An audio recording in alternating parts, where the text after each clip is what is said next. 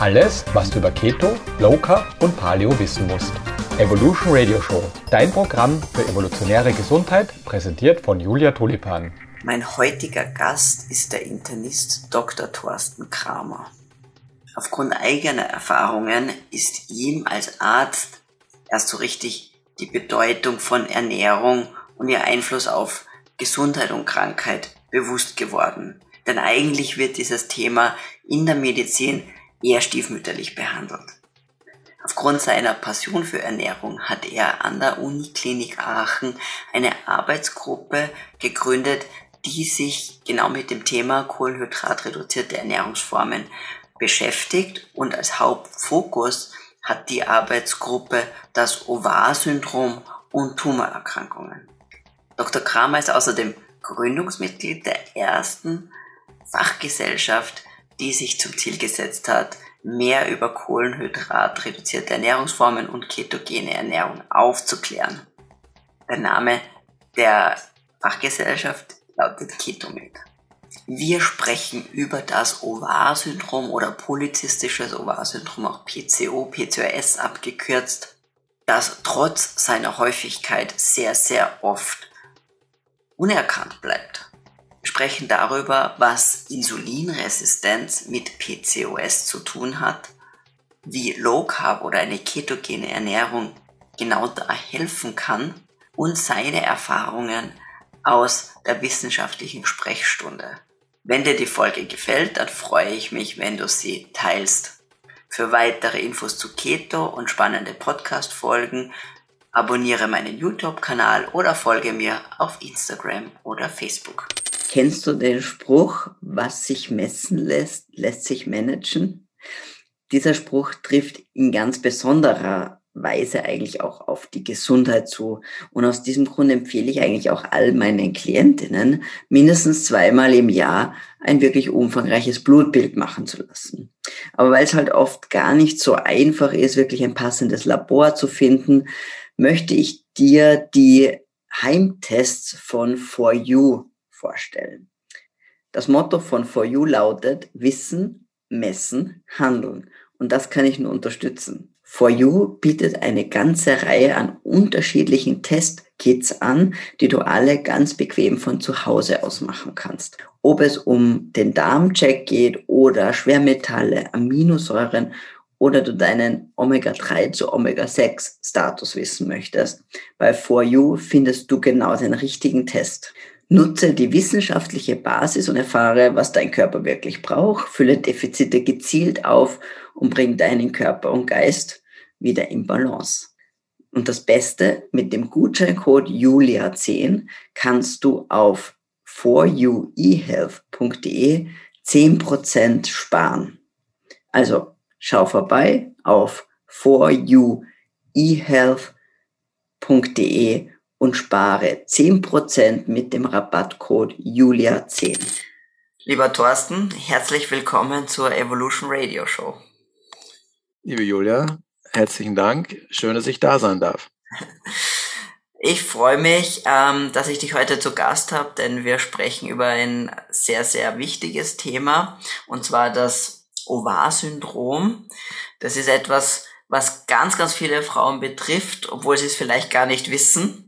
Ähm, auch wenn jetzt die eine oder andere sagt, was habe ich noch nie gehört, was ist das Skurriles.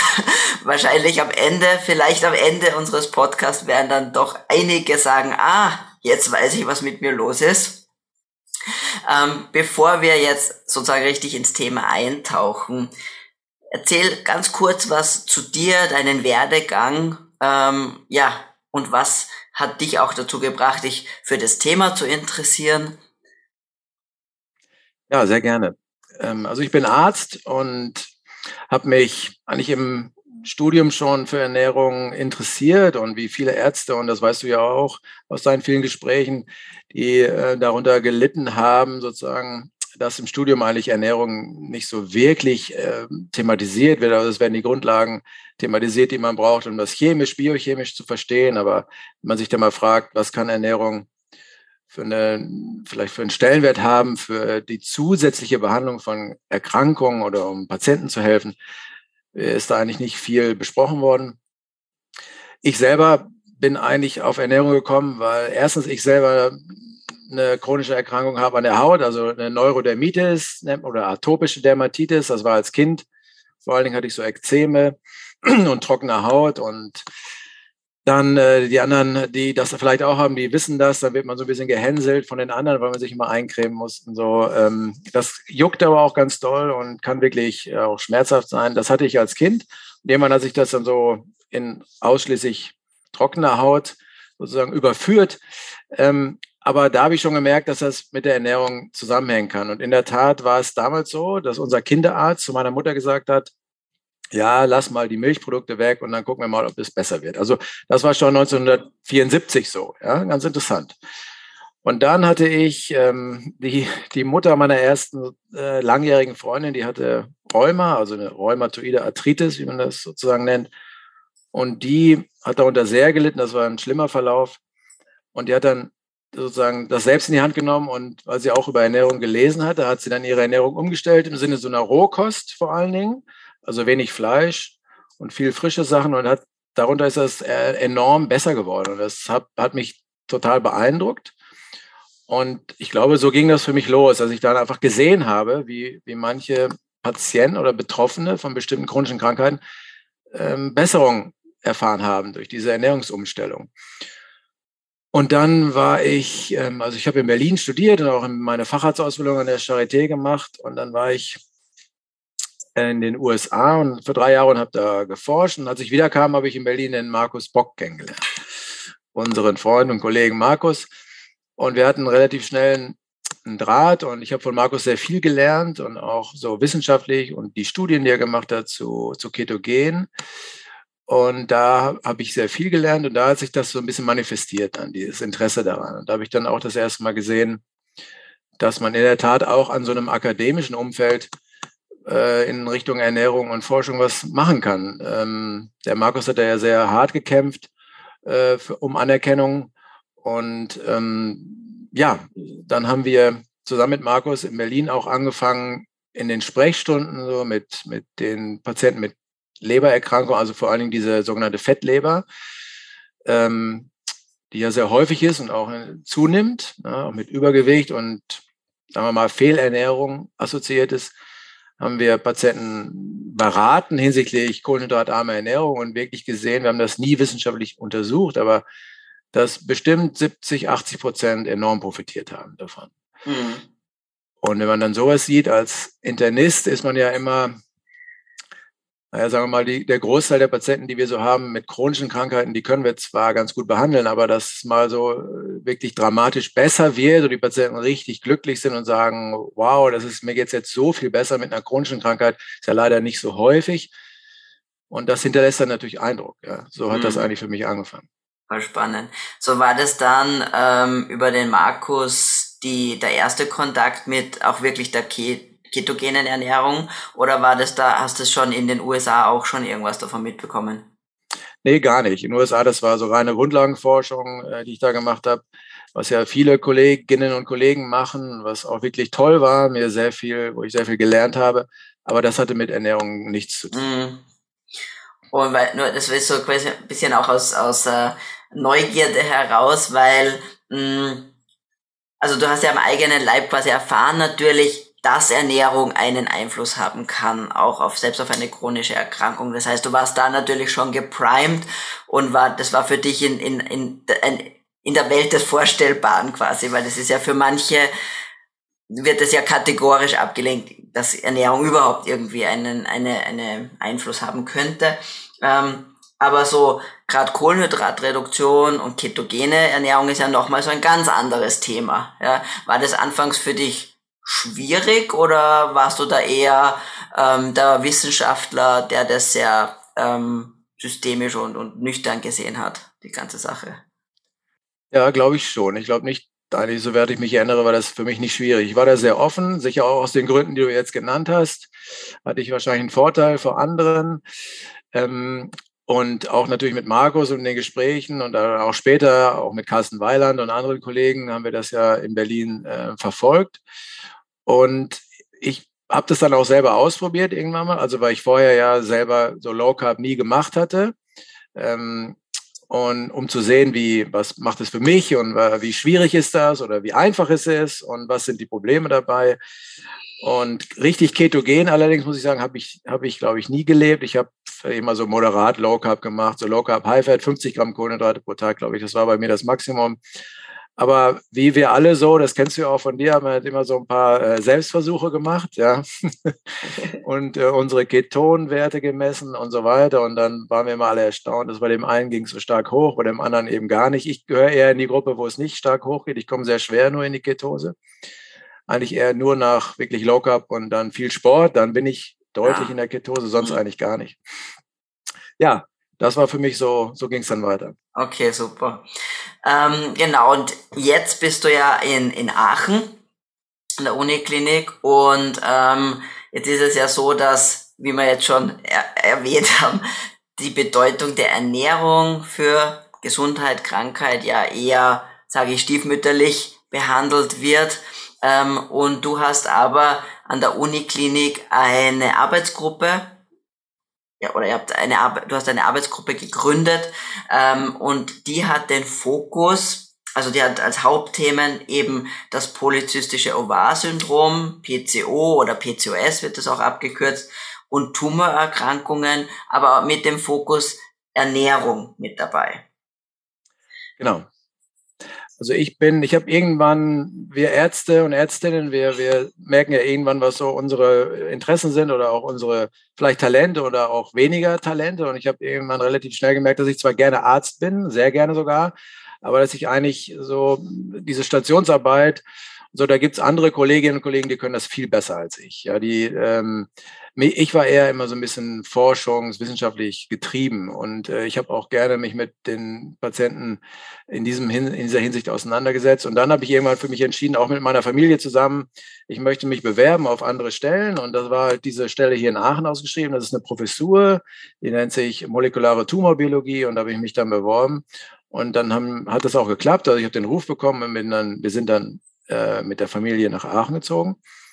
Und meine Arbeitsgruppe hier, wir hatten in Berlin schon damit angefangen, auch mit äh, Modellsystemen zu erforschen, was Kohlenhydrat sozusagen reduzierte Ernährung für Tumoren äh, hauptsächlich äh, bedeutet und haben da interessante Ergebnisse, wie ja viele andere auch. Äh, wir kennen ja auch Barbara Kofler in Salzburg und andere Arbeitsgruppen, die ähnliche äh, Dinge verfolgen. Und wie gesagt, das haben wir in Berlin schon begonnen und dann hier in Aachen weitergeführt. Und ich wollte der gerne dann schnell auch wieder mit Patienten arbeiten hier in Aachen und habe dann versucht, diese Sprechstunde ähm, zu gründen für sozusagen Ernährungsintervention bei chronischen Krankheiten. Und in der Tat muss man sagen, dass das hier sehr stark und wirklich toll unterstützt wurde von den Entscheidungsträgern. Ja, also sowohl mein Chef in der Allgemeinchirurgie, ich bin zwar Internist, aber ich bin hier in der Allgemeinchirurgie hier eingestellt er hat das immer unterstützt, muss man sagen, äh, klasse, ja, äh, wirklich besonders und dafür bin ich auch sehr dankbar. Und auch ähm, andere Kolleginnen und Kollegen, ähm, da wurde das durchaus positiv aufgenommen. Ähm, interessant war, ich habe dann eine E-Mail geschrieben an den Leiter, den damaligen Leiter mittlerweile, Professor Neule, der mittlerweile äh, emeritiert ist, der die gynäkologische Endokrinologie hier lange geleitet hat und habe ihm erzählt von, was ich machen möchte und äh, PCO, weil das ja oft mit Insulinresistenz verbunden ist. Und da hat er innerhalb von zehn Minuten zurückgeschrieben, war total begeistert. Das, also vergesse ich bis heute nicht. Das war für mich wirklich super schön und einfach fantastisch, fantastisch zu sehen. Wir haben uns dann getroffen und haben gemerkt, wir haben dieselben Bücher gelesen, Gary Taubes und so weiter. Und ähm, das war wirklich, äh, das passte perfekt. Und ja, dann hat äh, er mit seinem Team angefangen, sozusagen die Patientinnen, die Sie gesehen haben mit diesem polyzystischen Ovar-Syndrom, ähm, die oft mh, sozusagen eine Insulinresistenz haben, können wir gleich noch drüber sprechen, ähm, zu mir zu überweisen oder in die von mir gegründete Sprechstunde. Und dann habe ich angefangen, habe ihnen erklärt, äh, was Low Carb ist, was Ketogen ja. ist. Und dann haben wir das so initiiert. Das ist jetzt ungefähr fünf Jahre her und wir haben jetzt ähm, in diesen fünf Jahren. Ungefähr 100 Patientinnen aus der Frauenheilkunde habe ich gesehen. Davon haben ungefähr 50 ein PCO-Syndrom mit Insulinresistenz. Ja, und das hat sich gut entwickelt. Ja, sehr cool. Ähm, gehen wir vielleicht einen kleinen Schritt zurück quasi für, für alle, die es eben noch nie gehört haben, vielleicht auch nicht kennen, was ist eigentlich PCO? Ja. Das ist eine sehr gute und natürlich die entscheidende Frage. Ich bin ja Internist und kein gynäkologischer Endokrinologe, aber ähm, ich habe jetzt ein bisschen Erfahrung. Also ist, in der Tat ist das eine sehr häufige Krankheit. Ähm, ungefähr, je nachdem, wo man guckt, aber so sagen wir mal grob 10 Prozent aller Frauen, wie man so schön sagt, im, im, im gebärfähigen oder fortpflanzungsfähigen Alter sind betroffen. Das ist natürlich viel, wenn man sich vorstellt, zehn ja. Prozent. Also ja, interessant ist dabei auch, also wenn man 100 junge Frauen hat oder Frauen im, im äh, fortpflanzungsfähigen Alter, sind das zehn davon. Ja, und interessant ist, dass von diesen zehn sieben gar nicht wissen, dass sie es haben und auch nur sehr verzögert überhaupt die Diagnose gestellt wird, weil das durchaus herausfordernd ist. Also auch viele niedergelassene, erfahrene auch Frauenärztinnen und Ärzte haben damit oft Probleme, wird oft nicht gesehen. Ähm, schwierige Diagnose, das ist, das ist nicht die Schuld des Arztes, sondern das ist einfach schwierig, ja, das, mhm. das zu diagnostizieren. Aber immer, was sind denn so, gibt es so irgendwelche ja, Kardinalsymptome, ganz klassische Sachen, wo man sagt, Gibt's. ui, da würden mal alle Alarmglocken schrillen und da müsste man mal nachschauen oder. Also die, die, das ist eigentlich ein, also wie, wie der Name sagt, Syndrom, heißt ja immer, es sind mhm. mehrere Dinge betroffen und äh, bei dieser Erkrankung sind es so klassischerweise drei äh, große Bereiche. Das ist einmal sozusagen die, die, äh, die, die frauenheilkundliche Seite, also die, alles was mit Zyklus zu tun hat, dann, dann ist es die Stoffwechselseite und dann ist die psychologische Seite. Hm. Also Zyklus, es gibt eben sehr oft Zyklusstörungen, unregelmäßiger Zyklus oder sogar ganz ausbleibender Zyklus, also ausbleibende Menstruation oder unregelmäßige Menstruation. Ähm, und dann gibt es diese Symptome, die auf einer erhöhten Aktivität des männlichen Geschlechtshormons hindeuten, also eine sogenannte Hyperandrogenaktivität. Also das sind das hat auch mit den Zyklusstörungen zu tun, aber sind dann eben auch Haarwuchs an Stellen. Also manche Frauen haben Bart, manche haben Haarwuchs auf der Schulter. Es gibt so klassische Bereiche am Körper, wo man dann danach schaut. Das nennt man Hirsutismus, hat der eine oder andere vielleicht auch schon mal gehört. Ja, ähm, Akne, Haarausfall, das kann vorkommen, ist nicht immer so typisch dafür, aber es kann vorkommen. Genau, und dann, wie der Name es ja schon sagt, Zysten in den Ovarien, also in den Eierstöcken kommen Zysten vor. Die kommen ganz normalerweise auch in den Eierstöcken vor. Kommt immer so ein bisschen darauf an, wann man das untersucht, äh, also wann im Zyklus. Aber es ist auch ganz normal, dass man da Zysten sieht. Aber wenn es eben sehr viele sind, deswegen der Name Poly, dann kann das dazugehören. Und dann mhm. sollte, werden die meisten Frauenärztinnen und Ärzte das auch sicher ähm, daran denken. Ähm, Stoffwechsel, habe ich gesagt, ist auch ein Symptom oder kann damit assoziiert sein. Also Insulinresistenz, haben wir ja schon drüber gesprochen.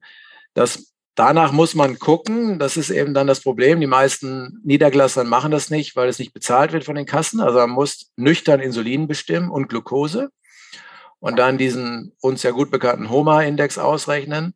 Oder der steht meistens schon automatisch dabei, wenn die Werte zurückkommen.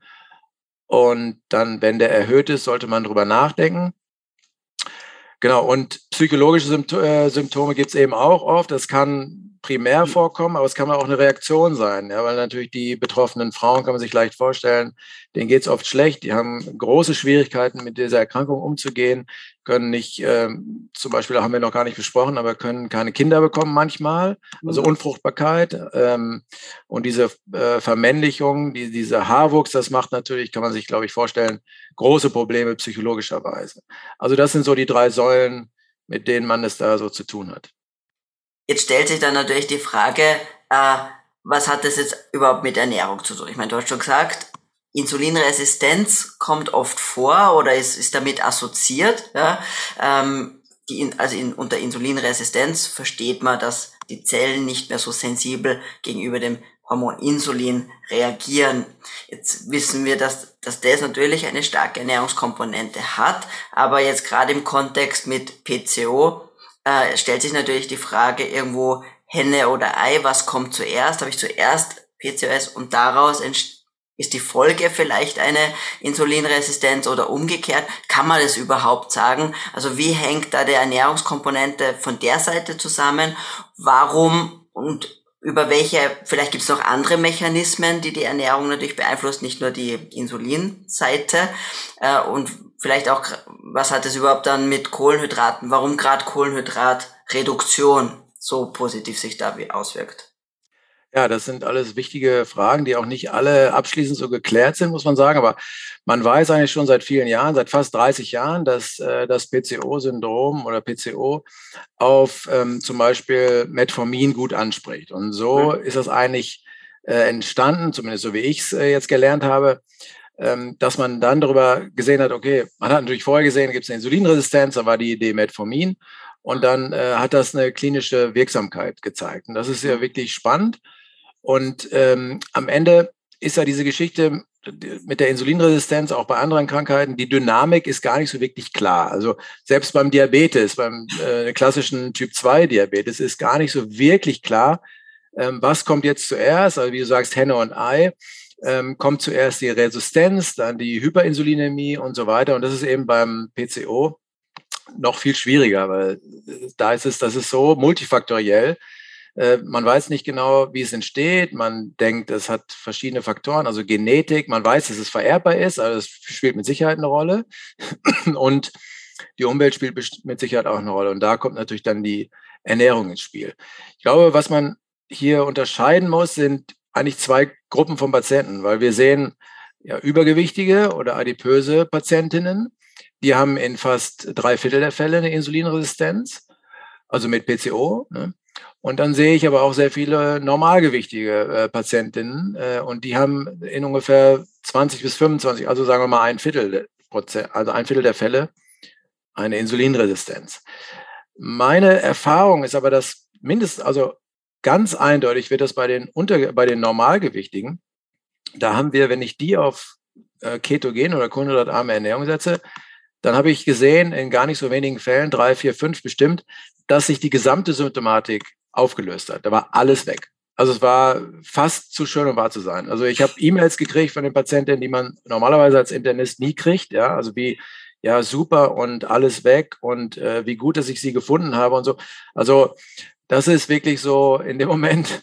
ähm, ja, denkt man, man ist natürlich immer skeptisch und denkt, uiuiui, ja, ob das alles so stimmt.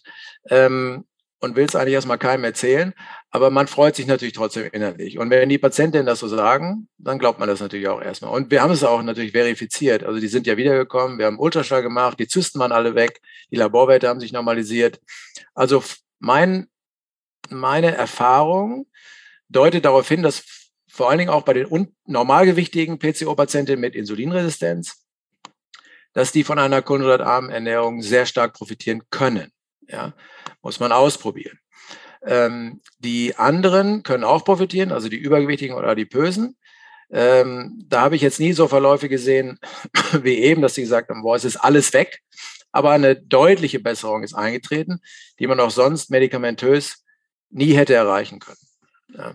Also, wenn ich mir das so anschaue, bei meinen Patientinnen, die ich jetzt sehe und gesehen habe, dann hat man schon das Gefühl, vor allen Dingen bei den Normalgewichtigen, dass diese, dass die Kohlenhydrataufnahme, dass, oder sagen wir mal so, dass diese Patientinnen sehr kohlenhydratsensibel sind, dass die davon profitieren, wenn sie weniger Kohlenhydrate essen. Das muss nicht immer ketogen sein, das kann auch Low Carb sein. Wir sind gerade dabei, oder wir möchten gerne rausbekommen, ist es wirklich wichtig, dass sie in Ketose sind oder nicht? Das ist ja auch bei anderen Krankheiten eine wichtige Frage, wo man, wo man weiß, dass Ketogen gut helfen kann. Ähm, das adressieren wir gerade. Und wenn die auch wiederkommen und berichten, dass äh, zum Beispiel Weihnachten ist ja so ein Klassiker, dass sie dann sagen, oh, ich habe so ein paar Kekse gegessen und so, und dann sagen die gleich, ich hatte die ganze Nacht Bauchschmerzen und so, das kennst du ja sicher auch von deinen äh, sozusagen Patientinnen oder, oder Kundinnen, ähm, dann denkt man, Wahnsinn, das ist ja eindeutig, ja, dass mhm. die Kohlenhydrate empfindlich sind. Ja. Nur dieses, Entschuldigung, dieses, dieses Krankheitsbild oder diese Bezeichnung gibt es natürlich so nicht. Ja, also klar, wir kennen natürlich sowas wie Allergien oder Unverträglichkeiten, aber das ist ja hier was anderes. Ja, das ist ja eine endokrinologische Erkrankung, die besser wird, wenn man die Ernährung umstellt. Und da gibt es noch viel zu forschen und das würden wir in der Tat gerne und machen wir auch aktiv zusammen natürlich mit den Kolleginnen und Kollegen aus der gynäkologischen Endokrinologie, die das jetzt weitermachen, sind wir da, da dran. Hm, super spannend. Ähm, genau, die, eben, was meine Frage wäre jetzt eh gewesen, ähm, beratet ihr die, die Patientinnen jetzt einfach mal Richtung Low Carb, Higher Fett, ähm, aber jetzt nicht spezifisch ketogen oder ähm, weil eben weil du ja sagst, man weiß ja nicht, reicht Low Carb, ähm, müssen die in Ketose sein? Das wäre ja natürlich interessant, äh, was da jetzt die Erfahrung jetzt bei den 50 Frauen, die, de, die, die ihr da im, in eurer Gruppe habt, wisst mhm. ihr von denen, ob die Keto gemacht haben oder mhm. nicht? Ja, ist auch eine sehr gute Frage. Ich habe jetzt einen jungen Doktoranden, der ist ähm, schon fertiger Arzt, aber äh, Tobias Wienhold, der ist ein sehr motivierter junger Kollege aus Köln, der in Maastricht hier nebenan in, in den Niederlanden Medizin studiert hat. Und der hat es diese 50 Mal analysiert, hat sie angerufen und mhm. gefragt im Rahmen seiner Doktorarbeit und ähm, hat interessante Dinge rausgefunden. Auch, auch Dinge, die ich in der Tat so gar nicht auf dem Schirm hatte. Das ist immer gut, wenn man das nochmal systematisch dann alles nochmal erfragt. Ja, weil viele natürlich dann auch einfach sozusagen vom Bildschirm verschwinden. Die sind dann in der Sprechstunde gewesen und geht es dann besser und dann bleiben die zu Hause und viele äh, denken oder rechnen auch gar nicht damit, dass es schön wäre für mich, nochmal ein Feedback zu kriegen. Ne? Die denken, oh, ich war jetzt da und der hat bestimmt zu viel zu tun, den lasse ich jetzt in Ruhe. Aber ich würde mich eigentlich freuen, wenn die öfter sich mal melden und sagen, wie es ihnen geht. Und das hat der Tobias jetzt alles schön rausgefummelt. Und in der Tat, um die Frage zu beantworten, ich ähm, empfehle den Patienten oder ich berate die Patienten erstmal in Richtung Low Carb. So sagen wir mal, wir sprechen nur von 50 bis 75 Gramm pro Tag Kohlenhydrate. Ähm, ich sage aber auch immer gleich dazu, um Gottes Willen bloß nicht hinsetzen und ausrechnen. Ja, das ist natürlich die, die Compliance, also die, sozusagen die, die Umsetzung, äh, ja, äh, nicht gut macht oder nicht besser macht oder erschwert. Und dann sage ich, es gibt zwei Möglichkeiten für Sie. Sie können sich das eigentlich aussuchen. Sie müssen ja natürlich die Kohlenhydrate, das, an Energie dann fehlt, müssen Sie irgendwie ausgleichen. Und dann können Sie eher mehr Fett essen, also Low Carb, High Fat oder mehr Protein. Und äh, dann besprechen wir das und dann sagen die oder Sie können natürlich auch zu Hause noch überlegen, was, was für Sie am besten ist. Und dann erkläre ich Ihnen das. Und dann machen die das eigentlich eigenständig. Und dann kommen die halt nach sechs, acht Wochen nochmal wieder und sagen, was die Probleme sind. Dann besprechen wir das. Und ähm, ja, dann, dann schaut mal, wie es geht. Wichtig ist, glaube ich, noch zu sagen, dass es natürlich eine wissenschaftliche Sprechstunde ist. Ne? Also es ist jetzt keine Diätberatung. Da gibt es hier in Aachen auch sehr gute. Da können die Patientinnen auch hingehen. Manchmal empfehle ich das auch. Mhm. Ähm, und wir machen ja Wissenschaft hier, weil wir in der Uniklinik sind und wir möchten gerne dann zum Beispiel im Rahmen dieser Doktorarbeit die Sachen auswerten und natürlich dann auch publizieren. Äh, das ist immer ganz wichtig, dass die Sprechstunde ist primär wissenschaftlich äh, orientiert und jetzt nicht so eine, sagen wir mal, normale äh, Diätberatungssprechstunde. Ne? Aber kann da im Grunde jeder hinkommen oder gibt es da gewisse Kriterien, also Auswahlkriterien für diese für die Teilnahme dann an der Sprechstunde?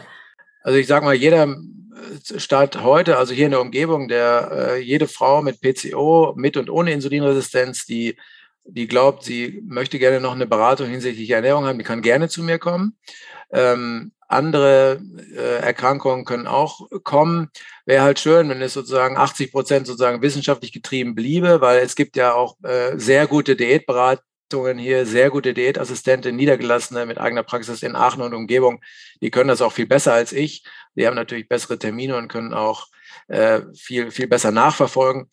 Ähm, aber im Prinzip ähm, muss man, ja, wenn jemand kommt und ich denke, das ist eigentlich eher was für die Beratung ambulant, dann würde ich das sagen, aber im Prinzip ja. kann jeder kommen.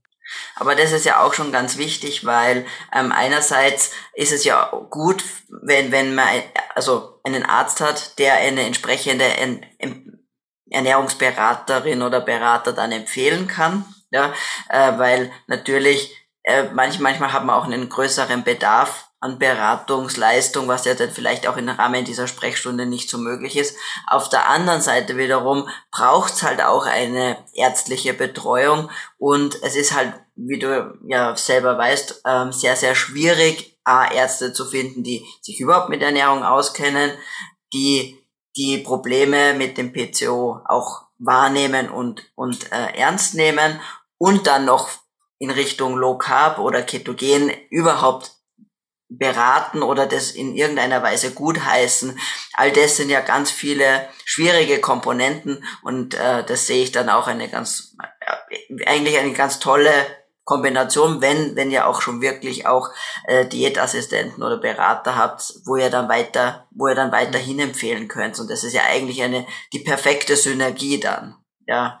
Ja, ja, ja. sehe ich ganz genauso. Das, das, das läuft gut. Und wir haben jetzt, muss man sagen, auch äh, in unserem Krankenhaus die Diätberatung oder die, Diät, die Ernährungsberatung ist auch sehr offen, muss man wirklich sagen. Also mhm. ist Frau Token Prott mit ihrem Team äh, ein, klasse Team, äh, wo wir jetzt auch in den letzten Monaten äh, sehr guten Kontakt hatten. Und da gibt es auch eine große Offenheit, was nicht selbstverständlich ist für ein Universitätsklinikum. Ähm, und das macht auch äh, viel Spaß. Also für mich auch eine große Lernerfahrung, weil das natürlich auch Dinge sind, die ich so gar nicht mhm. kann. Ähm, also das, das läuft gut. Unter anderem auch getrieben, muss man sagen, von meiner Kollegin aus der Neurologie, Frau Professor Weber, die seit ein paar Jahren hier in Aachen ist, sie vorher in Tübingen war und ketogene Ernährung bei erwachsenen Epilepsiepatienten macht. Ja. Also da eine sehr große Expertise hat und da natürlich ja auch im Krankenhaus die entsprechende Anlaufstelle oder Unterstützung braucht von den Ernährungsberaterinnen, weil diese erwachsenen Patienten mit Epilepsie, die werden ja im Krankenhaus ketogen eingestellt, was ambulant nicht machbar ist. Hm, aber, ähm, zum Thema, also wir haben jetzt sehr, da, oder du hast jetzt eben viel davon erzählt, die Kohlenhydratreduktion als eine Kern, ähm, wie soll ich sagen, Kernmaßnahme. Ja? Ähm, jetzt würde mich zwei Themen interessieren. Das eine ist, gibt es andere Aspekte, abgesehen von den Kohlenhydraten, auf die ihr noch Wert legt oder wo ihr sagt, das ist noch relevant ähm, im für den Erfolg, ja, beziehungsweise sozusagen meine, und meine zweite Frage, ich, vielleicht greift es auch ineinander, ist, was sind die Hypothesen, die Wirkhypothesen quasi, ähm, warum gerade eine kohlenhydratreduzierte Ernährung, vielleicht ketogene Ernährung, sich so positiv auf das PCO auswirkt, weil nur wegen am Insulin kann es ja auch potenziell nicht sein, weiß ich nicht. Also das wäre jetzt noch meine Frage an dich. Ja, auch zwei sehr wichtige Fragen, glaube ich.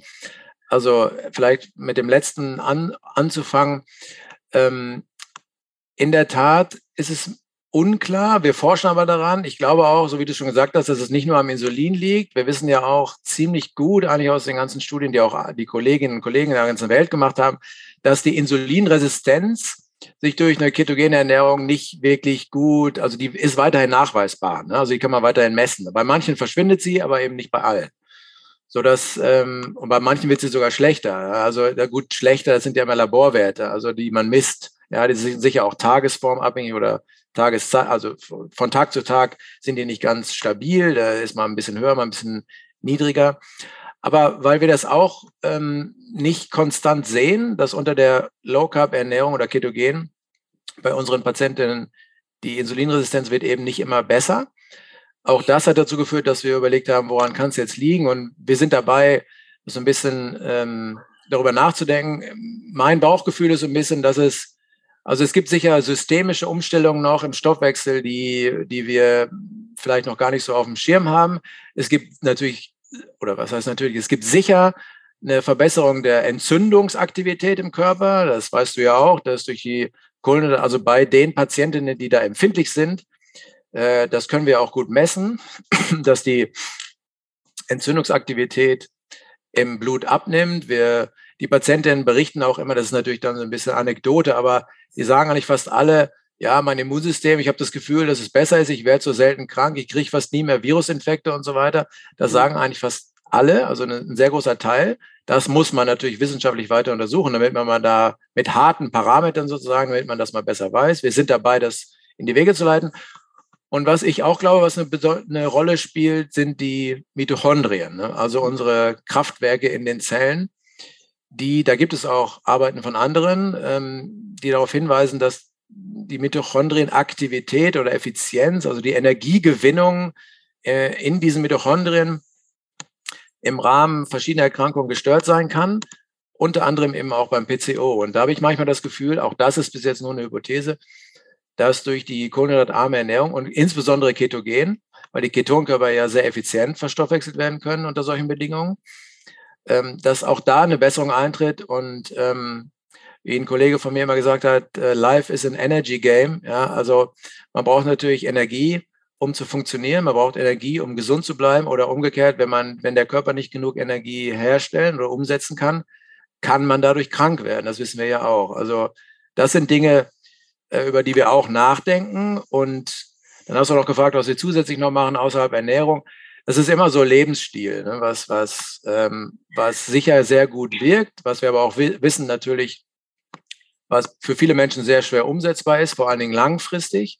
Aber klar, meine körperliche Aktivität, Sport, ähm, ich sage dann immer, was nicht alle gut finden, aber was wir ja eigentlich wissen, dass, sagen wir mal, für die Mehrzahl der Menschen Gewichtsnormalisierung durch Sport nicht wirklich gut funktioniert. Ja. Ähm, trotzdem ist Sport natürlich wichtig und toll und gesund, ist gut fürs Herz, für die Knochen, für die Muskeln, fürs Gehirn, für die Verdauung und so weiter. Also Sport machen, tolle Idee. Bitte nur dann, also idealerweise ein Sport, der einem auch Spaß macht, damit man auch dabei bleibt. Wenn man sich ins Fitnessstudio prügeln muss und dann da auf diesen Stepper steigt und da eine halbe Stunde geschwitzt hat und dann 200 Kilokalorien verbrannt hat, dann ist der Frust ja vorprogrammiert. Außerdem wissen wir natürlich auch, dass das den Appetit anregt und dann kommt man nach Hause und das ist ja menschlich. Das sage ich auch allen immer dazu. Ja, sie sollen keine, äh, sie sollen jetzt keine Wunder vollbringen. Sie sollen auch nicht versuchen, Superman oder Woman zu werden jeder von uns hat mal eine Schwächephase, jeder von uns hat mal eine Phase, wo alles gut klappt. Ich sage eigentlich immer, wenn Sie auf die Woche zurückblicken und an fünf von sieben Tagen glauben Sie, es hat gut geklappt, dann reicht mir das eigentlich. Also Sie, ja, wie gesagt, wir sind alle keine Heiligen und man, es muss auch realisierbar sein. Und äh, nichts ist schlimmer als, auch für uns persönlich wissen wir ja auch, wenn wir uns Ziele setzen, die nicht erreichbar sind, dann verlieren wir die Motivation. Und so ist es natürlich für die äh, Menschen, Patientinnen, die zu mir kommen, auch wichtig und deswegen sage ich das immer von Anfang an dazu. Ja, das ist auch, glaube ich, ganz wichtig, ähm, auch diesen, ähm, wie soll ich sagen, Perfektionsanspruch auch mal beiseite zu lassen, weil daran scheitert es ja oft, dass, dass man sagt, es ist okay, wenn es ist gut, ja, wenn es nicht immer 100 Prozent ist. Es muss nicht sein, dass es ein Ziel, das, das man einfach nicht erreichen kann. Und damit ist eben Versagen vorprogrammiert. Und ähm, deswegen ist es auch sehr, sehr gut, dass ihr das auch natürlich kommuniziert. Und, und wie man ja sieht, ist ähm, 100 Prozent auch nicht notwendig für Erfolg. Ja, ähm, und das ist, glaube ich, auch das ganz, ganz Wichtige. Äh, wir nähern uns quasi unserem Ende. Äh, wir haben ganz, ganz viel Themen besprochen. Ähm, ich denke, dass die Zuhörerinnen und Zuhörer da ganz viel jetzt mitnehmen können und vielleicht auch Hoffnung schöpfen und sagen, hey, da gibt's was oder auch vielleicht jemand, an den ich mich mal wenden kann und schauen kann, wie ich weitermachen kann. Ja, äh, das ist ja oft das Wichtigste, dass man mal sagt, okay, ich bin nicht verrückt oder ich bilde mir das nicht alles ein, sondern äh, da gibt's was und ich habe mal einen Punkt, äh, jemanden, zu, zu dem ich gehen kann und der kann mich dann weiterleiten zu anderen, vielleicht die mich dann beraten können, ja, wenn das in eurem Rahmen natürlich nicht möglich ist. Ähm, ich werde natürlich auch äh, in den Show Notes gerne auch zur, zur Uniklinik verlinken oder zur Sprechstunde oder wo man euch am besten erreichen kann, wo man sich mal informieren kann. Äh, gibt's denn vielleicht jetzt noch so abschließend, ich meine, du hast das jetzt eh sehr schön zusammengefasst, gibt es irgendwas, wo du sagst, äh, wenn ich, wenn du eine Sache nur umsetzen kannst, was wäre das? Was wäre, was, was würdest du empfehlen? Für betroffene Patientinnen ja. oder Menschen, ja. Ähm, ich glaube, es ist ganz wichtig, was du ja jetzt auch schon schön zusammengefasst hast, dass, dass man diesen Perfektionismus ablegt, dass man nicht zu hohe Ansprüche hat, dass man sich erreichbare Ziele setzt. Wichtig ist, man muss wissen, Ernährungsumstellungen sind machbar, aber schwierig. Es wird Herausforderungen geben, äh, mittellang, kurzfristig. Es gibt Schwierigkeiten vielleicht mit der Familie, mit dem Partner, Partnerin, mit den Kindern, äh, weil die natürlich anders essen. Das, das muss man wissen. Und ähm, eine, dieses PCO-Syndrom ist eine chronische Krankheit, die ist nicht heilbar. Das heißt, das ist eigentlich, wenn dann, ist natürlich auch ein Problem, wenn da jemand vor mir sitzt, der 20 Jahre alt ist und ich denke, äh, sollte jetzt die nächsten 60 plus Jahre Low Carb machen. Äh, das ist eine Herausforderung. Äh, muss vielleicht im Einzelfall auch nicht sein, aber darüber nachzudenken, ist, glaube ich, wichtig, weil man ansonsten frustriert ist und dann äh, ist es ja oft so, dass man dann ganz aufhört oder sogar ins Gegenteil abdriftet und das ist natürlich gar nicht gut. Aber manchmal helfen schon kleine Schritte, das weißt, weißt du ja auch ganz genau, ähm, bei einigen Menschen, die sich dafür interessieren. Also einfach mal drüber nachdenken, was ist Zucker, wo ist überall Zucker drin, äh, vielleicht mal das Wissen haben, 80 Prozent der Lebensmittel, die man im Supermarkt kauft, haben Zucker zugesetzt, wo gar kein Zucker eigentlich drin sein müsste. Also ab und zu mal schauen, äh, sich mal angucken, was ist da überhaupt drin in einem Glas rote Beete oder in einem Gurkenglas, warum ist da Zucker drin? Ähm, und vielleicht kann ich das vermeiden. Äh, Säfte, wissen wir auch, ein großes Problem. Ja, bitte keine Säfte trinken. Am Sonntagsbrunch ein Glas Orangensaft ist okay, aber ansonsten ist Saft sicher kein gutes Getränk. Da ist eben sehr viel Zucker drin, der ist überhaupt nicht nötig. Ja, und so die kleinen Schritte gehen. Ne? Äh, vielleicht mal über Vollkornprodukte nachdenken. Ähm, ist ja ein alter Mythos, dass Vollkorn den Blutzuckerspiegel nicht so stark ansteigen lässt wie Weißbrot. Das stimmt gar nicht im Einzelfall. Ist auch ein großes Problem, was ich habe mit der Ernährungsforschung, dass immer alles über einen Kamm geschert wird. Ja, wir müssen viel mehr bedenken, dass die Menschen alle unterschiedlich sind. Ja, jeder ist ein Individuum. Äh, das ist natürlich eine Binsenweisheit, aber in der Medizin müssen wir darüber viel mehr nachdenken und auch in der Ernährungsberatung. Ne? Jeder spricht völlig anders an. Der eine profitiert von Low Carb, der andere vielleicht gar nicht so. Der eine kann das gut umsetzen, der andere nicht. Darauf müssen wir mehr achten, äh, als wir, die auf der anderen Seite des Schreibtisches sitzen in der Beratung. Ne? Ja, ähm, das ist, glaube ich, das, was ich denke, was, was mir noch wichtig wäre zu sagen. Und dann muss man natürlich sagen, also ich sitze zwar jetzt hier und ich bin hier repräsentativ, aber ohne das ganze Team hier könnte ich natürlich das alles gar nicht machen. Und in der Tat ist es so, dass es hier in Aachen eine große Offenheit gibt, für die ich sehr dankbar bin, auf vielen Ebenen. Wir haben mit Maastricht eine super gute Zusammenarbeit, da ist auch die Offenheit groß. Äh, unsere holländischen Kollegen machen ja oft viele Sachen nochmal anders als wir. Und da kann man auch viel lernen. Das ist ein, ein wirklich großer Charme der Gegend hier. Wir sind ja hier in einem Dreiländereck, Belgien, Holland, Deutschland. Und das ist wirklich, äh, das gestaltet sich hier toll und ich hoffe, dass es in Zukunft auch toll weitergeht. Super, super. Ja, es klingt auf jeden Fall sehr vielversprechend und auch jetzt natürlich danke für deine Zeit, für das tolle Interview. Ähm, und es ist wirklich schön zu hören, dass, dass es auch so gut laufen kann und dass ihr da so ein tolles Team habt und so viel ähm, Interesse daran und Unterstützung. Das ist nicht selbstverständlich, deswegen ist es auch ganz wichtig, das nochmal hervorzuheben. Wirklich, wirklich toll. Und ja, damit bleibt mir nur nochmal zu sagen, vielen Dank für deine Zeit und für das tolle Interview. Ja, liebe Julia, vielen Dank, dass ich hier sein durfte. Halt, halt, halt, noch nicht ausschalten. Falls du mehr zu dieser Folge wissen möchtest, den Link zu den Show Notes findest du unten in der Videobeschreibung. Vielen lieben Dank für deinen Support. Jeder Daumen nach oben und jedes Abo hilft uns. Wenn du jetzt an jemanden denkst, dem diese Folge sicher weiterhelfen kann, dann teile sie doch. Wenn du eine unserer vorigen Folgen anschauen möchtest, die findest du gleich hier.